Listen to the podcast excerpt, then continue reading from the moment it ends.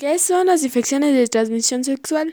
Las infecciones de transmisión sexual, como su nombre lo indica, son infecciones que pasan de una persona a otra durante una relación sexual y pueden producir enfermedades. Anteriormente se las conocía como enfermedades venéreas.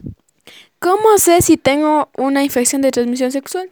Posteriormente a la relación sexual sin protección, en la mayoría de los casos van a aparecer tres tipos de molestias en el sitio del contacto sexual. ¿Cómo evitar contagiarse de una infección de transmisión sexual? La principal forma de prevenir el contagio de una infección de transmisión sexual, usar condones masculinos y femeninos o barreras bucales. Estas detienen los fluidos que transmiten los virus y bacterias que generan las infecciones. Si una persona tiene otra infección de transmisión sexual, ¿aumenta su riesgo de infección si se expone al VIH? Sí, en particular las infecciones que producen úlceras en los genitales, tales como cancroides y la sifilitis. Aumenta el riesgo de contraer las infecciones por el VIH en caso de exposición al virus.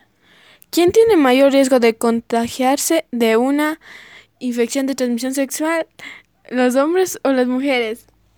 En caso de exposición al, a las infecciones de transmisión sexual.